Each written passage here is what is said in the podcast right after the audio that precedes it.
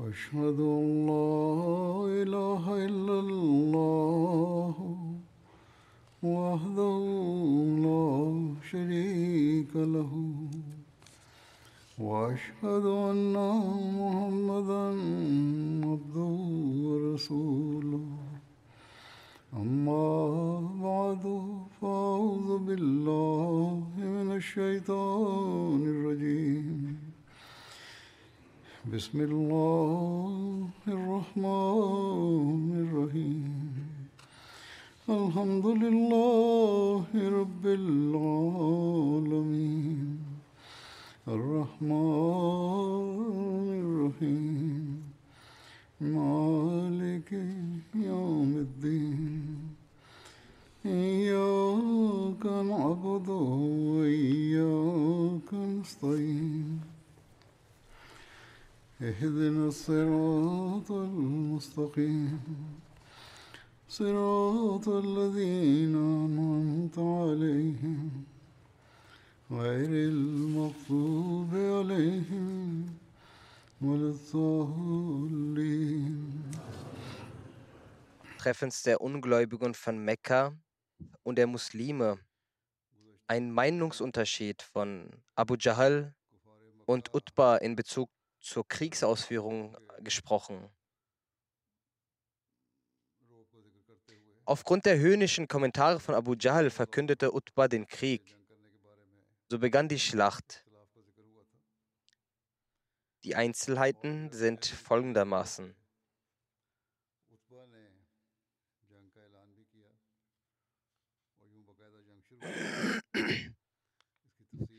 Utbah bin Rabia ist mit seinem Bruder Sheba bin Rabia und seinem Sohn Walid bin Utbah losgezogen. Er hat die Reihen durchschritten, ist nach vorne gegangen und hat um den Kampf gebeten. Das Ali Talano überliefert, dass Utbah bin Rabia nach vorne trat und hinter ihm kamen sein Sohn und sein Bruder. Er sagte, wer stellt sich mir beim Kampf entgegen? Ein paar Jugendliche der Ansar, also derjenigen, die in Mekka lebenden Muslime, antworteten ihm.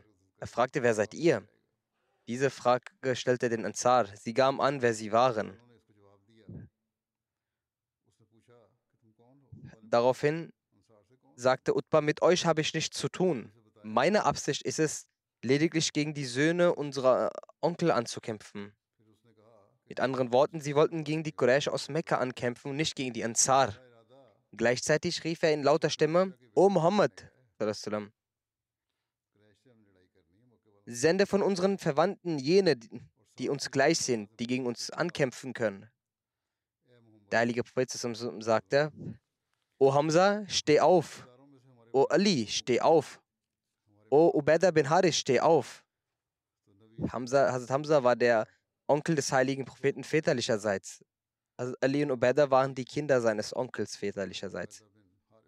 Also Hamza ging zu Utbah und Hazrat Ali sagt, ich ging in Richtung Sheba.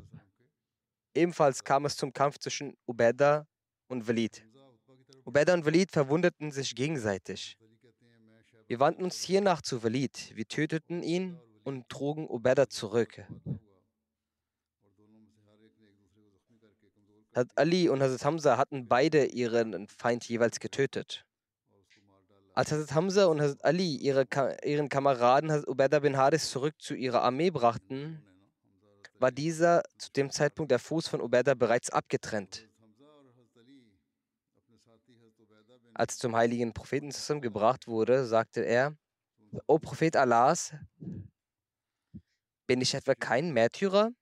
Der heilige Prophet sagte, Gewiss, du bist ein Märtyrer.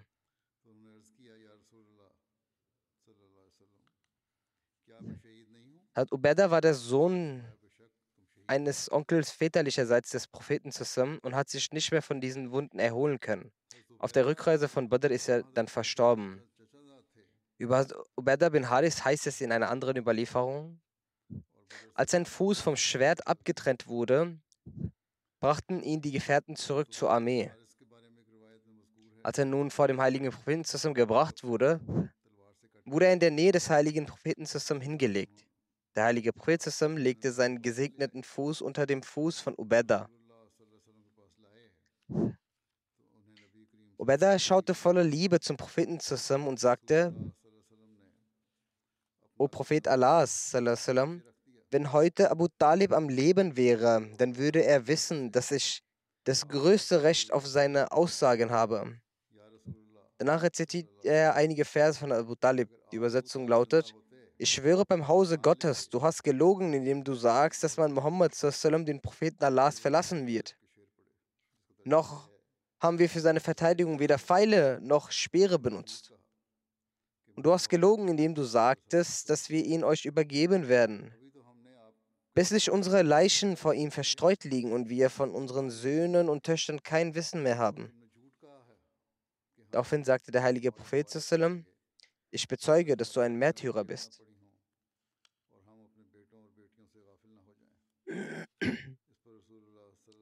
Zu diesem Zeitpunkt sprach Abu Jahl ein Dua, ein Gebet, welches folgendermaßen erwähnt wird. Als beide Armeen nun gegeneinander ankämpften und es zu einem heftigen Kampf kam, betet Abu Jahl, O Gott, vernichte jenen von uns, der die engen Verwandtschaften zugrunde richtet und solche Aussagen tätigt, die wir bis heute nicht gehört haben. Der verheißene Messias schreibt diesbezüglich, Während der Schlacht von Badr hat ein Mann namens Amr bin Hisham, der später als Abu Jahl bekannt wurde und der Häuptling und Führer der Kuffar von Quraysh war, sein Gebet mit folgenden Worten gesprochen. Allahumma man kana minna afsada fil qawmi rahmi fa inna ahumul yawm. Das heißt, O mein Herr, wer von uns beiden damit war die Person von Abu Jahl und Heilige, der heilige Prophet zusammen gemeint. O Herr, wer von uns beiden in deinen Augen eine unheilstiftende Person ist und Zwietracht in der Bevölkerung seht und gegenseitige Beziehungen und die Rechte der Bevölkerung missachtet und zur Ursache zur Entfremdung zwischen den Verwandten wird, vernichte ihn am heutigen Tage. Damit war die Absicht von Abu Jahl, dass Gott bewahre, der heilige Prophet ein Unheilstifter ist, Gott bewahre.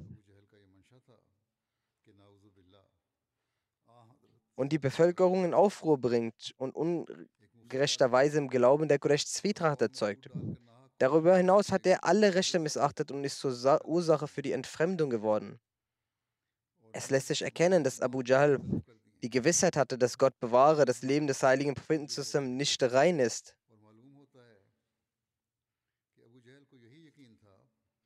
Daher hat er schmerzenden Herzens gebetet. Jedoch konnte er nach diesem Gebet vielleicht nicht einmal eine Stunde am Leben bleiben. Der Zorn Gottes hat an Ort und Stelle sein Haupt getrennt und weggeworfen.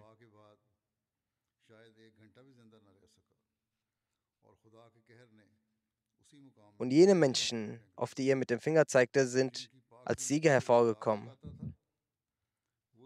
An einer Stelle heißt es über die Umstände der Schlacht, auf dem Schlachtfeld war das Blutvergießen im vollen Gange. Den Muslimen stand eine dreimal so große Armee gegenüber, die mit jeglicher Kampfausrüstung gewappnet war und mit der Absicht in das Feld zog, den Islam vollends auszulöschen.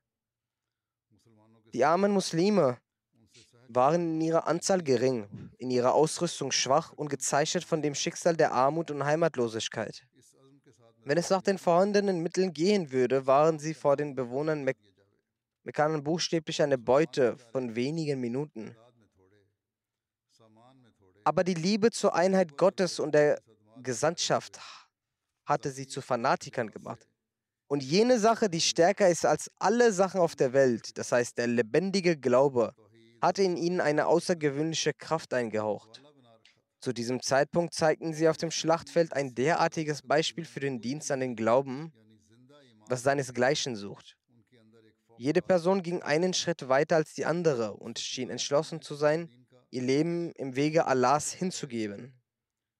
Hamza, Ali und Zubair kämpften sich durch die Reihen der Feinde hindurch und vernichteten sie.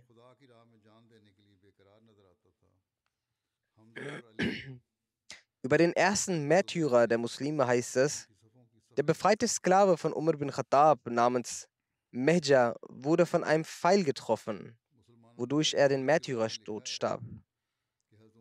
Er war die erste Person unter den Muslimen, die das Märtyrertum erlangte. Danach erlangte eine Person des Stammes von Bani Adi bin Najjar namens Hazrat Harsa bin Suraka den Märtyrertod. Er war dabei, aus seinem Brunnen zu trinken, als ein Pfeil auf ihn geschossen wurde, welches in seinem Nacken eindrang und er als Märtyrer sterben ließ.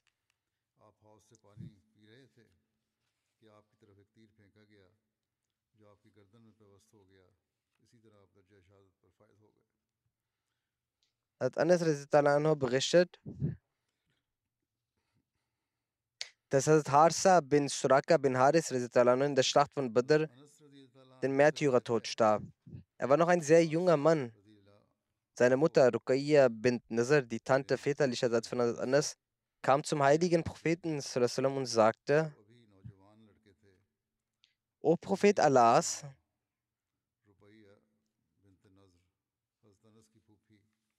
O Prophet Allahs, Sie wissen, welchen Rang Harsa in meinen Augen hatte. Wenn er nun im Paradies ist, so werde ich geduldig sein und auf Lohn hoffen. Doch wenn es etwas anderes sein sollte, dann werden sie sehen, was ich alles unternehmen werde. Der heilige Fritz sagte, es ist bedauernswert. Bist du etwa verrückt? Gibt es etwa nur ein Paradies? Der heilige Fritz sagte, dass es viele Paradiese gibt und dein Sohn befindet sich im Jannatul Firdaus. Jannatul Firdaus ist das höchste Paradies, die höchste Stufe des Paradieses. Bezüglich des Eifers, welches die Gefährten in Bezug auf den Dschihad in dieser Schlacht zeigten, steht geschrieben, der heilige Prophet sagte, Gott wird jene Person in Paradies eintreten lassen, welche heute mit Geduld und es als Belohnung ansehen kämpft und ferner nicht davonläuft. Als dies Umar bin Humam hörte, welcher dem Stamm Banu Salma angehörte, sagte er, während er noch einige Dattel in der Hand hielt, die er zu sich nahm, er sagte, wie herrlich, zwischen mir und dem Paradies liegt etwa nur dies, dass diese Leute mich töten? Je Hiernach nahm er sein Schwert und kämpfte dermaßen, dass er den Märtyrertod erlitt. Oft bin als welcher der Sohn von Afra war, fragte den heiligen Propheten zusammen, O Prophet Allahs, welche Tat seines Dieners erfreut Allah am meisten? Der heilige Prophet sagte, das Töten seines Feindes ohne jegliche Rüstung. Daraufhin legte er seine Rüstung ab und erlitt schl schließlich den Märtyrertod. Nachdem er Sittalano eine Vielzahl an Ungläubigen getötet hatte, starb er selbst den Märtyrertod. Gemäß der Überlieferung in Bukhari bezüglich des Todes von Abu Jahl berichtet hat Abdurrahman bin Auf anhu, Am Tag von Badr stand ich in den Reihen. Ich blickte und sehe, was sah ich? Dass rechts und links von mir zwei junge Männer sind, zwei Kinder sind.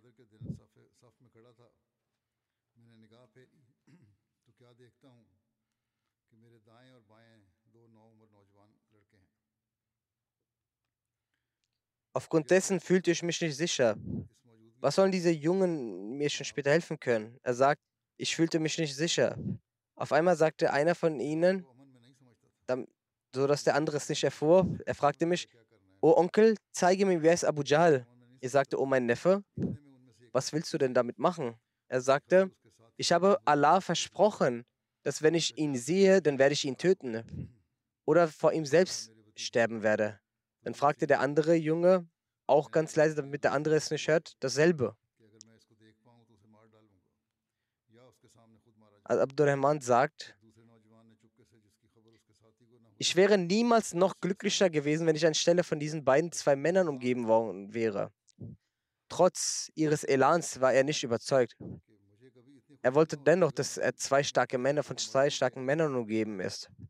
Er berichtete, zeigte beiden Richard Abu Jal und teilte mit, dass er es ist. Als sie dies hörten, stützten die beiden sich wie Falken auf ihn los und töteten ihn.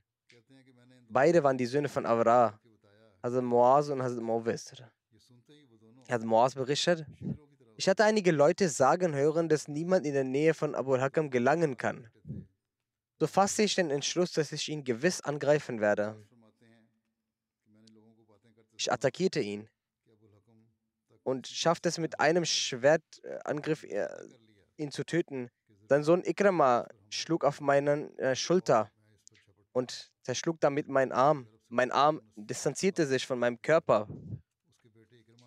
Ich kämpfte den, äh, kämpfte den ganzen Tag.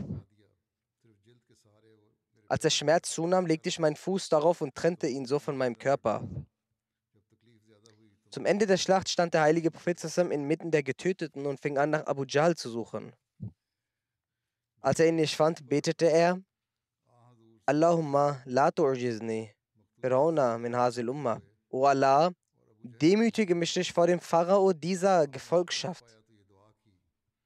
Sprich nicht, dass er entkommt. Hiernach fingen die Leute an, ihn zu suchen. Abdullah bin Masud fand ihn auf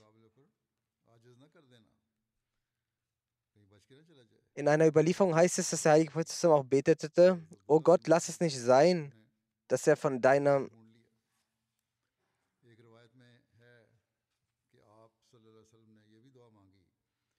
dass er von deiner Strafe entkommt.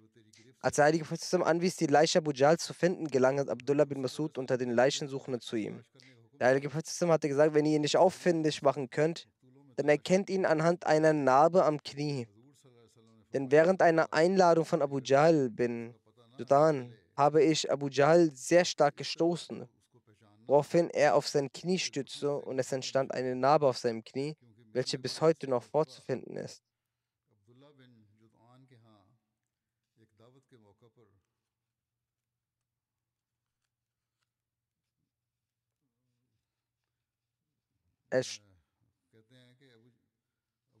selbst bis heute ist diese diese Narbe auf seinem Knie vorhanden. Ibn Masud sagte, dass er anhand dieses Merkmals ihn finden konnte und erkannte, und er war zu diesem Zeitpunkt noch etwas am Leben. Ich legte meinen Fuß auf seinen Hals, da er in Mekka mir viel Unrecht getan hatte. Ich sagte ihm, O Feind Gottes, hast du gesehen, was, wie Gott dich nun wie Gott dich nun gedemütigt hat? Er sagte, wie hat mich denn Gott gedemütigt? Abu Jahl antwortete, was hat mich gedemütigt, nur weil ihr eine Person umgebracht habt? Habt ihr jemals eine Person umgebracht, die ehrenhafter und würdevoller war als ich? Doch sagt mir, wer hat diese Schlacht gewonnen? Hat Abdullah bin Masud berichtete, dass Abu Jahl während seiner letzten Atemzüge, als ich meinen Fuß auf seinen Hals legte, zu mir sagte, O du abscheulicher Hirte, du bist auf etwas gestiegen, wo du nicht hättest steigen dürfen. Abdullah bin Masud berichtet, dass sich dann seinen Kopf abgetrennt hatte und dann seinen Kopf vor die Füße des heiligen Propheten zusammenlegte. Er sagte, O Prophet Allahs, dieser Feind Gottes, das ist der Kopf von Abu Jahl. Der heilige Prophet zusammen dankte Gott und sagte, Allahullazi la ilaha. Allah ist das Wesen, aus dem es niemanden gibt, der anbetungswürdig ist. Das ist eine Überlieferung von Ibn Sham und aus einer anderen Überlieferung geht hervor, dass Abdullah bin Masud als er Abu Jahl getötet hatte, so kam er zum heiligen Propheten zusammen und erzählte ihm vom Tod von Abu Jahl.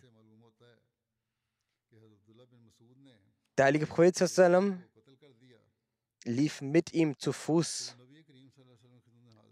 und sagte, ich schwöre bei Allah, außerdem niemand anbetungswürdig ist. Ich sagte dasselbe, ich schwöre bei Allah, denn außerdem niemand anbetungswürdig ist. Dann stand der heilige Prophet vor der Leiche von Abu Jahl und sagte, O Feind Allahs, aller Preis gebührt Allah, der dich gedemütigt hat. Hat Qatada berichtet, dass der heilige Prophet sagte, jede Gemeinschaft hat einen Pharao und der Pharao dieser Gemeinschaft ist Abu Jahl. Allah hat ihn getötet, auf böse Weise getötet. Die beiden Söhne von Afra und die Engel haben ihn getötet und Abdullah ibn Masud hat ihn schlussendlich erledigt. Der verheißene Messias sagt, Abu Jahl wurde als Pharao betitelt, doch meiner nach ist er noch übler als der Pharao gewesen. Der Pharao sagte immerhin zum Schluss, Amantu annahu. Amantu annahu la ilaha illa illazi. Amanat bihi. Banu Israel. Es gibt kein, das heißt, es gibt keinen Gott außer dem Gott, an dem die Kinder Israels glauben.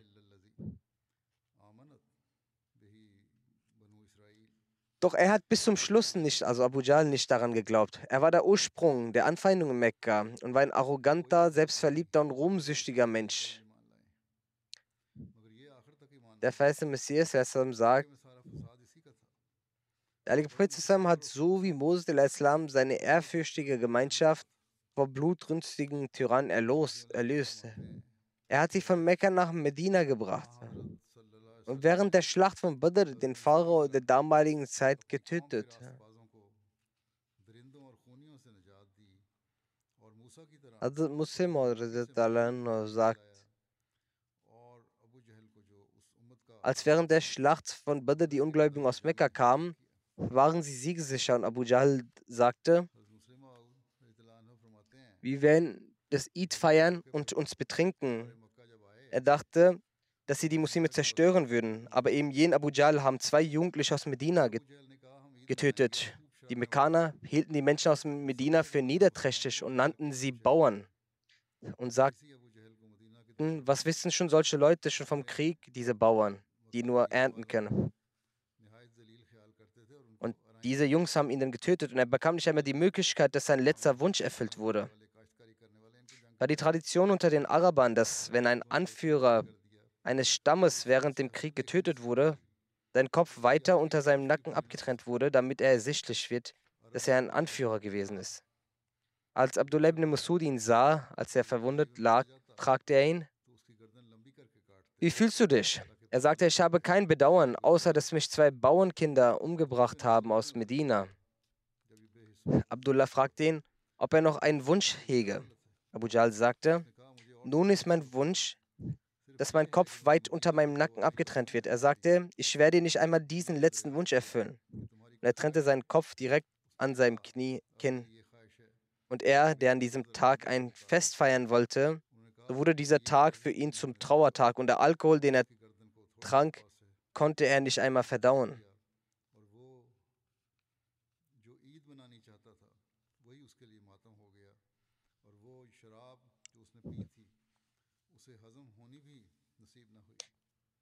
Über die Begebenheit, dass der heilige Prophet auf die Ungläubigen Schotter bzw.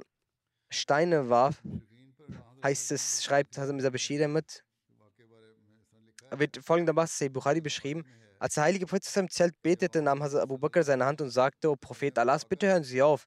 Sie haben schon sehr intensiv gebetet zu Gott. Der heilige Prophet trug eine Rüstung, als er seinem Zelt hinaustrat und betete, Sayuzamul Jammu, Yavaluna Dubr, Lissatu, Oiduhum, Lissatu Adha, Wamma. Bald werden sie alle eine Niederlage erleiden und umkehren. Und das ist die Zeit, der sie erschreckt wurden.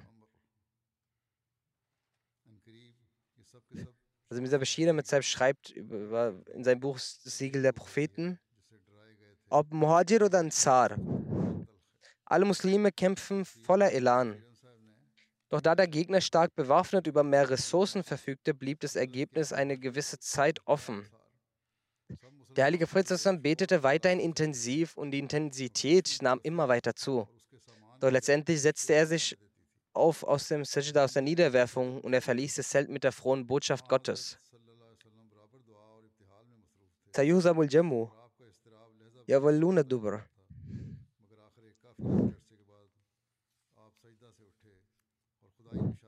Imam Razi schreibt über den Vers von Suran Fal, Wama ramaita is ramaita walakin Allah rama. In seiner Exegese schreibt Imam Razi, als die Quraysh angriffen, betete der heilige Prophet sallam,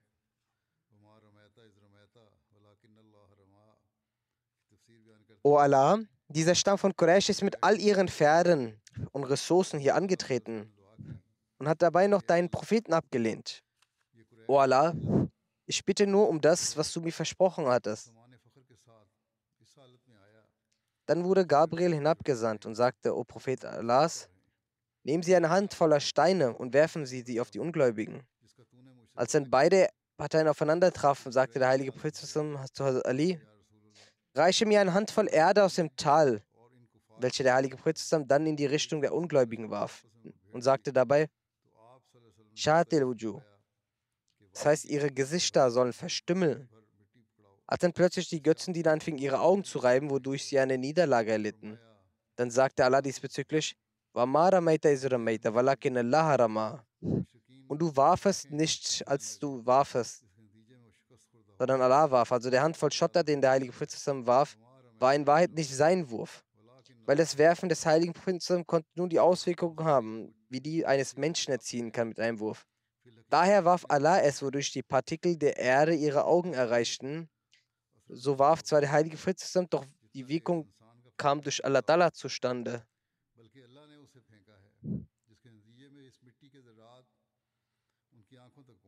Also Bashir Ahmed beschreibt das Schlachtfeld.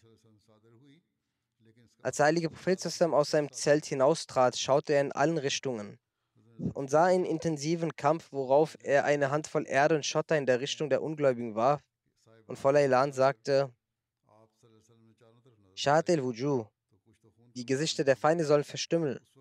Der Ausdruck in den Gesichtern der Feinde änderte sich. Gleichzeitig rief er der, die Muslime, greift sie an. Die Stimme ihres Geliebten erreichten die Ohren der Muslime und sie ruften den Takbir-Slogan und griffen sie auf einmal an. Auf der anderen Seite warf er das Werfen der Erde, dass dann plötzlich ein starker Wind wehte, wodurch Sand und Kiesel in die Augen der Ungläubigen gelangte. Der heilige Prophet sagte, das ist die Armee der Unterstützung Allahs, die zu unserem Beistand gekommen ist. Überlieferung steht auch geschrieben, dass einige diese Engel in diesem Moment auch gesehen haben. Führer der Quraysh wie Utbah, Sheba und Abu Jahl erlitten schon auch so eine herbe Niederlage. Durch den Angriff der Muslime und den Windstoß wankten die Ungläubigen plötzlich und es herrschte Chaos in ihren Reihen. Und schon nach kurzer Zeit wurde das Feld leergeräumt. Der verheißte Messias sagt, wenn ein Mensch diese erhabene Stufe des Zusammentreffens mit Gott erreicht, dann vollbringt er manchmal Taten, welche sich jenseits der menschlichen Macht zu befinden scheinen und den Charakter göttlicher Macht besitzen. Bei der Schlacht von Badr zum Beispiel warf unser Meister, der heilige Prophet, ohne die Begleitung eines Gebetes eine Handvoll Schotter mit seiner eigenen spirituellen Kraft in Richtung der gegnerischen Streitmacht, was sich auf die gegnerische Streitmacht auf eine so außergewöhnliche Weise auswirkte, sodass die Augen von allen von jenem Kies getroffen und blind gemacht wurden und sie in Verwirrung und Hilflosigkeit herumliefen.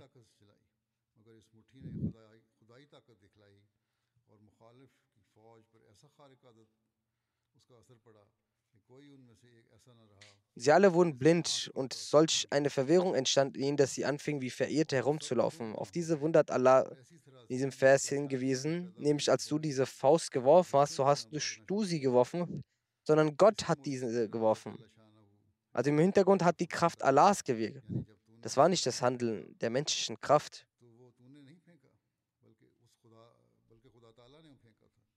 Da entstanden einige Zeit danach unter den Ungläubigen Zeichen von Sorge und Bedrängnis und ihre Reihen sind wegen den starken Angriffen der Muslime zerstört worden. Die Muslime verfolgten sie und wollten sie vernichten.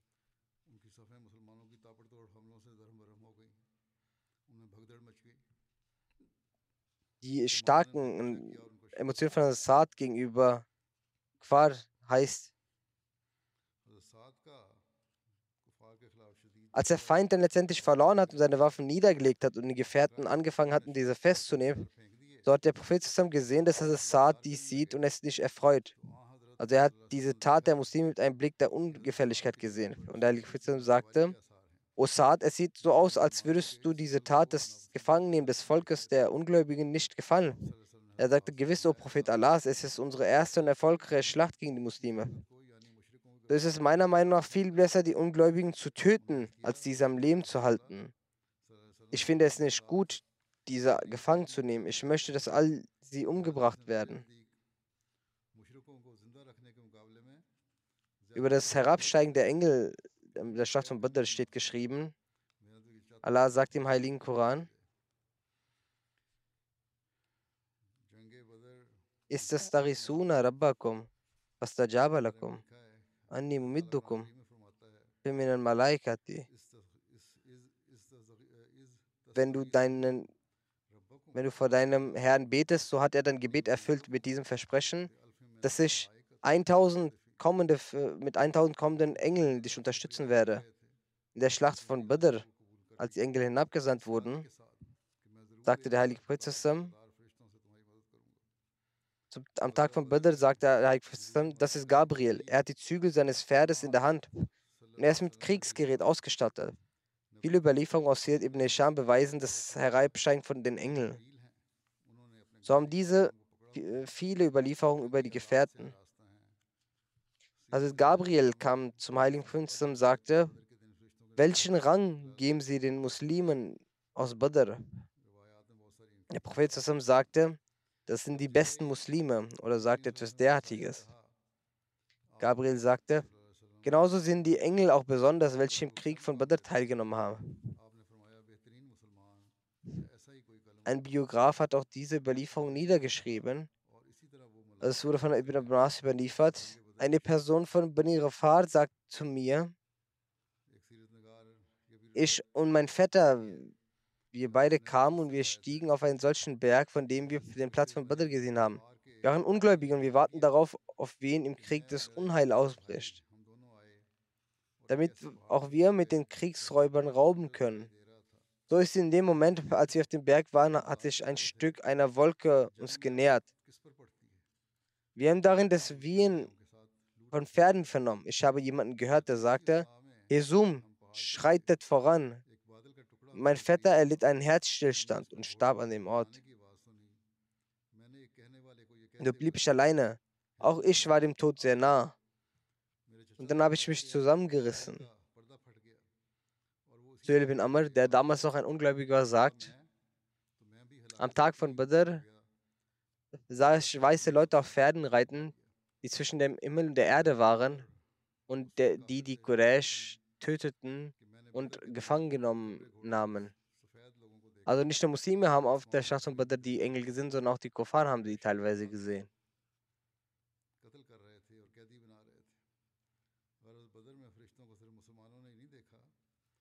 Abu Said Malik bin Rabia, welcher im Krieg von Badr anwesend war, sagt, dass diese Begebenheit von jenem Zeitpunkt ist, nachdem sein Augenlicht nicht mehr existierte. Als diese Begebenheit erwähnt wurde, sagt er, wäre ich heute in Badr gewesen und hätte ich noch mein Augenlicht, als er das erzählte, hatte er kein Augenlicht mehr, aber er erwähnt die Begebenheit von Badr, das hätte ich noch mein Augenlicht, so hätte ich auch euch dieses Tal gezeigt, aus dem die Engel hervorgekommen sind. Ich bezweifle dies kein bisschen. Ich habe keinen Zweifel daran. Abu Daud Masinim, der an der Schlacht von Badr teilnahm, überliefert, als ich während der Schlacht von Badr einem Ungläubigen zugewandt war, damit ich ihn angreifen konnte, habe ich plötzlich gesehen, dass bevor mein Schwert ihn erreichte, sein Kopf bereits abgetrennt war und auf dem Boden lag. So habe ich feststellen, dass außer mir jemand anderes ihn umgebracht hat. Abdullah bin Abbas überliefert. Während der Schlacht von Badr waren die Engel anwesend. Sie trugen weiße Turbane, deren Schal um ihren Rücken gebunden waren. Und am Tag von Hunan waren die roten Turbane ihr Kennzeichen. Ali überliefert, die Turbane sind die Kronen der Araber gewesen. Am Tag von Badr war dies eine Kennzeichen der Engel. Es waren nämlich weiße Turbane gewesen, die sie auf ihrem Rücken trugen. Aber auf dem Kopf von Hazrat Jibril war ein gelber Turban. Ibn Abbas überliefert, die Engel haben bis auf Badr in keiner anderen Schlacht gekämpft. Sie waren während anderen Schlachten dabei, um die Anzahl zu erhöhen oder mitzuhelfen, aber niemanden zu töten. Seine Überlieferung von Ibn Hisham. Einige Leute denken, dass das mhm. Auftreten der Engel für die Gläubigen nur bestimmt war für die Segnungen und für den Trost ihrer Herzen und die Engel nicht an dem Krieg beteiligt waren.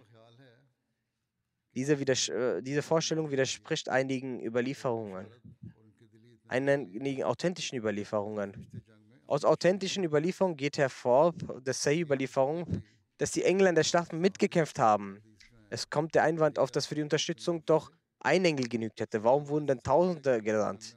Imam ibn Qasir schreibt die Ahadith wiederholend in Sahihan über die Anwesenheit von Engeln beim Krieg. Er sagt, die Erscheinung der Engel durch Allah und die Kenntnissetzung der Muslime dient als frohe Botschaft, denn Allah kann auch ohne die, sie seinen Muslimen helfen. Deshalb sagt er, Hilfe kommt nur von Allah. Und er sagt in der Surah Muhammad, wenn Allah es will, kann er sich selbst an den Ungläubigen rächen, doch er prüft.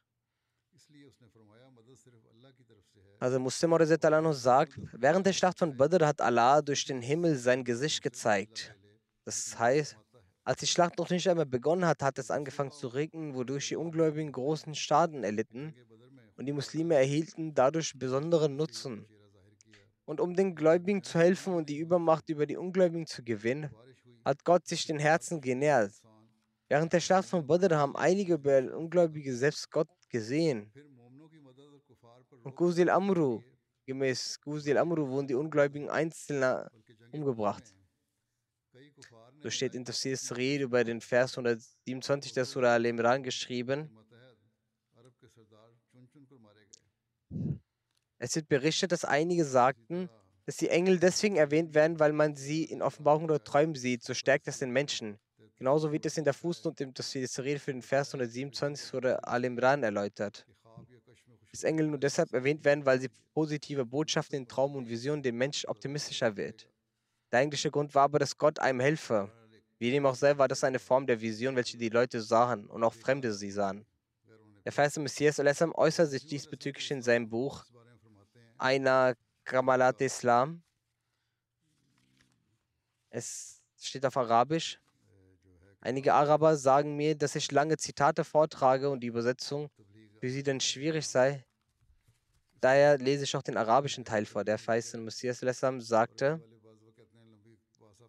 وقد جرت عادته وسنته أنته يختار لسانها وقت ما في واقعات كانت حكمته إخفاها ويخلق أهواء وتحشر آراء لجهاد أخرى.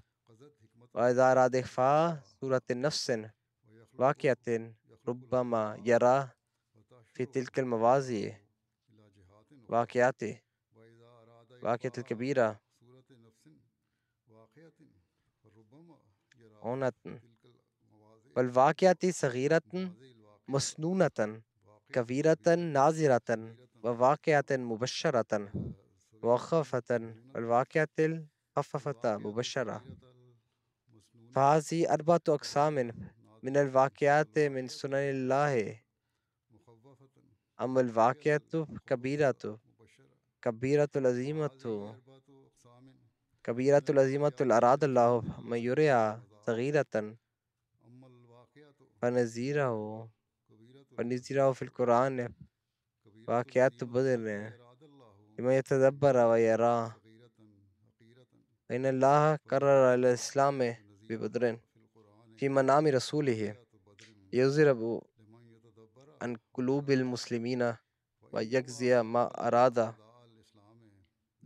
و ام الواقعاتو اراد اللہ یوکیا کبیرات نادراتن فنظیرها بالقرآن والشهادة مدد الملائكة يتقاربوا.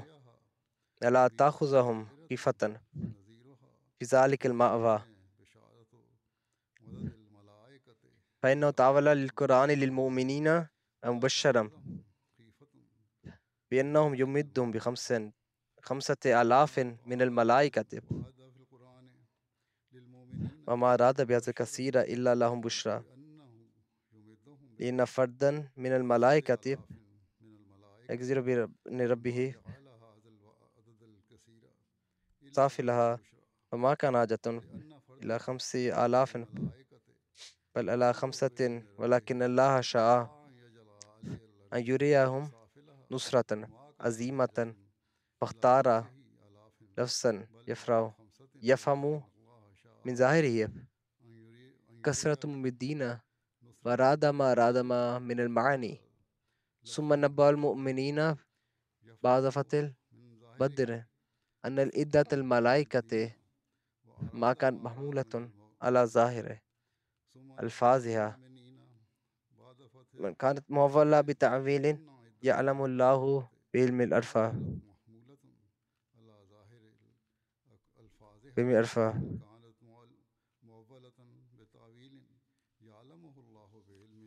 يتطمئن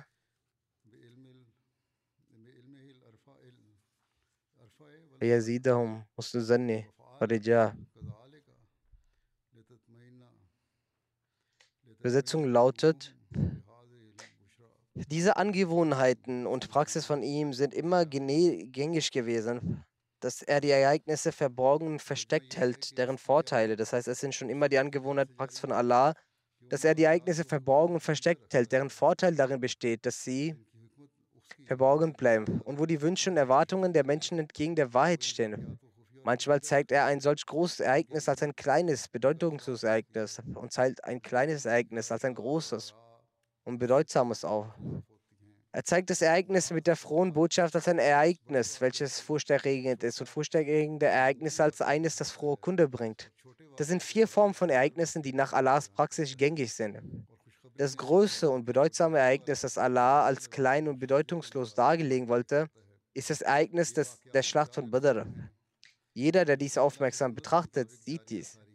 Allah, der Allmächtige, hat zum Zeitpunkt von Badr seinem Propheten in einem Traum die Gegner des Islams in einer verminderten Menge gezeigt, damit aus den Herzen der Muslime die Angst schwindet, damit die Intention, die Allah hegt, erfüllt wird.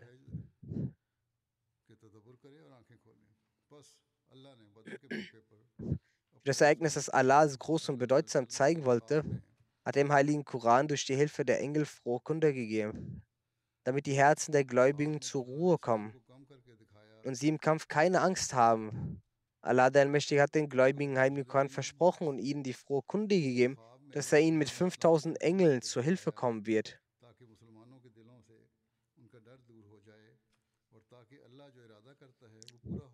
Diese Anzahl wurde deshalb höher genannt, damit es für sie frohe Botschaft ist. Obwohl nur ein Engel schon die Kraft hat, dass er durch den Befehl seines Herrn die Welt vernichtet.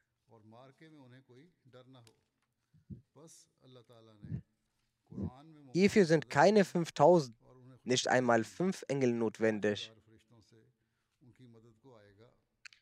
Doch Allah, der Allmächtige, wollte, dass er ihnen eine grandiose Unterstützung zeigt. Deshalb nutzte er solche Worte, die große Hilfe durch den Helfer zeigen. Und genau dies wurde als Bedeutung verstanden. Dann nach dem Sieg von Badr teilte er den Gläubigen mit, dass die Zahl der Engel nicht nur auf Wörter beschränkt war, sondern dass es eine Bedeutung hatte, die nur Allah der Große und Mächtige kennt. Und Allah machte dies deshalb, damit ihre Herzen durch diese frohe Botschaft in Frieden, positivem Denken und Hoffnung vermehrt wurden. Über die Niederlage der Ungläubigen steht, dass sich nach einiger Zeit im Heer der Ungläubigen Erfolgslosigkeit und Beunruhigung nach Kriegsbeginn bereit machten.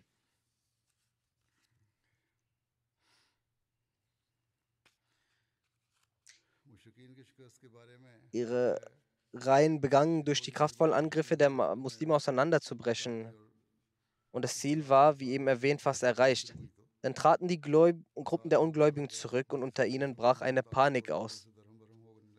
Die Muslime schritten voran, tötend und kämpften, bis sie äh, sie vernichteten und besiegten.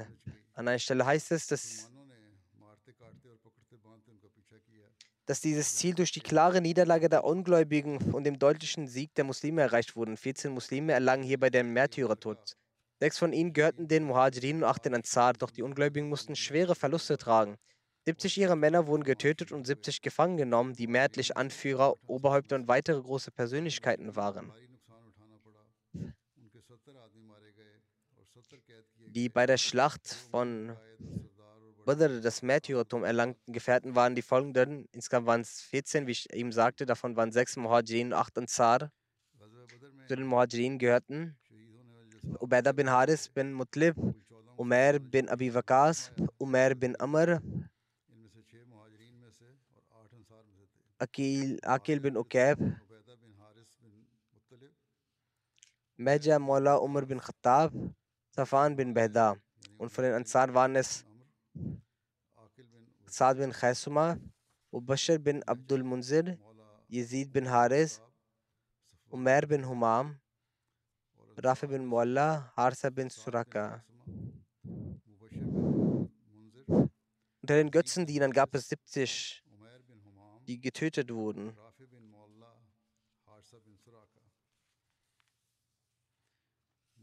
Waren überwiegend die Stammesführer der Quraysh. Die Namen der Getöteten lauteten Anzila bin Abu Sufyan, Haris bin Hazrami, Amir bin Hazrami, Ubaid bin Said bin As, Ad bin Said bin As, Uqba bin Abi Muayyad, Utbah bin Rabia, Sheba bin Rabia, Walid bin Utbah bin Rabia, Haris bin Amir Abu al-Bakhtari, As bin Hisham, Nazar bin Haris, As bin Hisham, Abu al-As bin Qais, Umayya bin Khalf,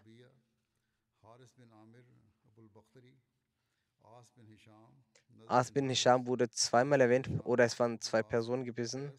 Abu al-As bin Abu- Umayya bin Khalf, Abu Jahl, sein Name war Amr bin Hisham. Die meisten unter ihnen waren diejenigen, die in Mekka die Muslime und den Heiligen Propheten zusammen quälten. Den Rest werde ich inshallah das nächste Mal präsentieren.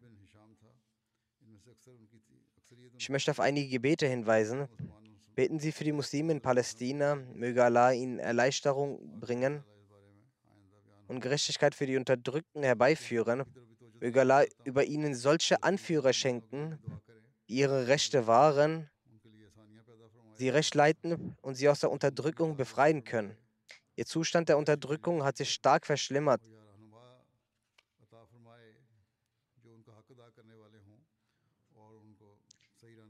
Es scheint, dass niemand da ist, der auf sie achten und sie führen kann. Wenn die Muslime sich vereinen, könnten sie diese Schwierigkeiten überwinden und beenden.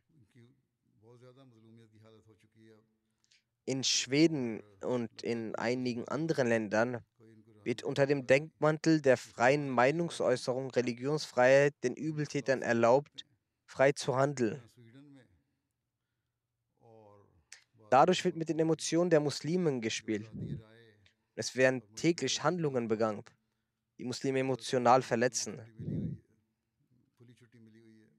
Es handelt sich um äußerst verwerfliche Taten, bei denen der heilige Koran geschmäht wird oder der heilige Prophet über ihn abwertende Sprache verwendet wird. Möge Allah diejenigen zur Rechenschaft ziehen. Darin sind auch die muslimischen Regierungen verschuldet. Durch ihre Zersplitterung ermöglichen sie es den Kräften, die gegen Muslime gerichtet sind, solche Taten zu begehen. Wenn es seitens der Muslime eine Antwort gibt, ist sie oft nur von kurzer Dauer und hinterlässt keine nachhaltige Wirkung.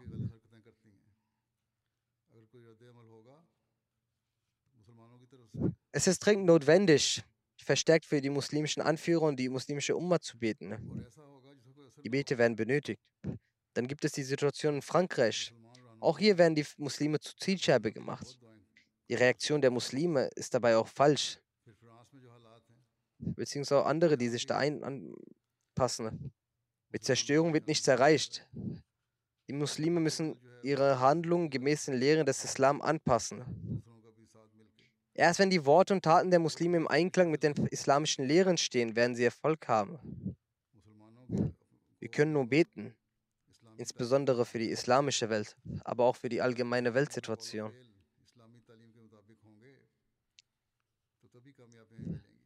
Möge Allah jeden Menschen vor Ungerechtigkeit bewahren und den Zustand des Friedens und des Glaubens auf der Welt etablieren. Möge jeder die Bedeutung der Wahrung der Rechte des anderen verstehen. Ansonsten bewegt sich die Welt sehr schnell. Ich habe bereits mehrmals darauf hingewiesen, dass die Welt auf eine große Katastrophe zusteuert. Möge Allah gnädig sein. Beten Sie auch für die Ahmadi-Muslime in Pakistan. Möge Allah sie vor jedem Unheil bewahren. Frankreich wird zwar behauptet, dass Demonstrationen stattfinden und dass viel für den Jungen, der getötet wurde, getan wird, aber tatsächlich ist die Haltung der Bevölkerung so, dass man hört, dass bei der Spendensammlung für den Polizisten, der gefangen genommen wurde, und auch der Junge, der getötet wurde, bei der Spendensammlung für den Jungen wurden lediglich 200.000 Euro eingenommen wohingegen für den Polizisten, über den gesagt wird, dass wir gegen ihn gerichtlich handeln werden und auch die Regierung es behauptet, seine Unterstützung wurde bereits mehr als eine Million Euro gesammelt. Möge Allah gnädig sein und diesen Menschen die Fähigkeit verleihen, gerecht zu handeln und den Muslimen Einheit zu ermöglichen. und dass die Muslime zu einer Einheit werden.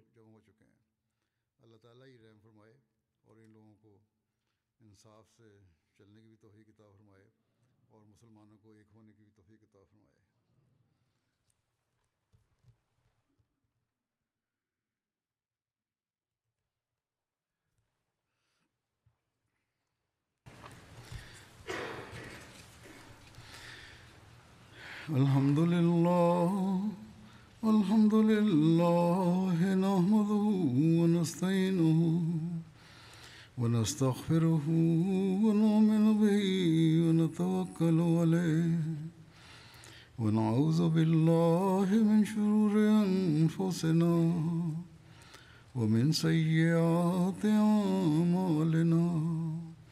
من يهده الله فلا مضل له ومن يضلل فلا هادي له. ونشهد أن لا إله إلا الله. ونشهد أن محمدا عبده ورسوله. عباد الله رحمكم الله. إن الله يأمر بالعدل والإحسان.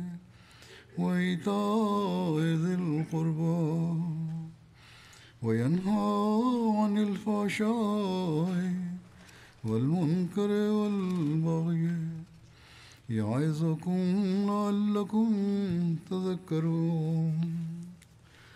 اذكروا الله يذكركم وادعوه يستجب لكم ولذكر الله أكبر.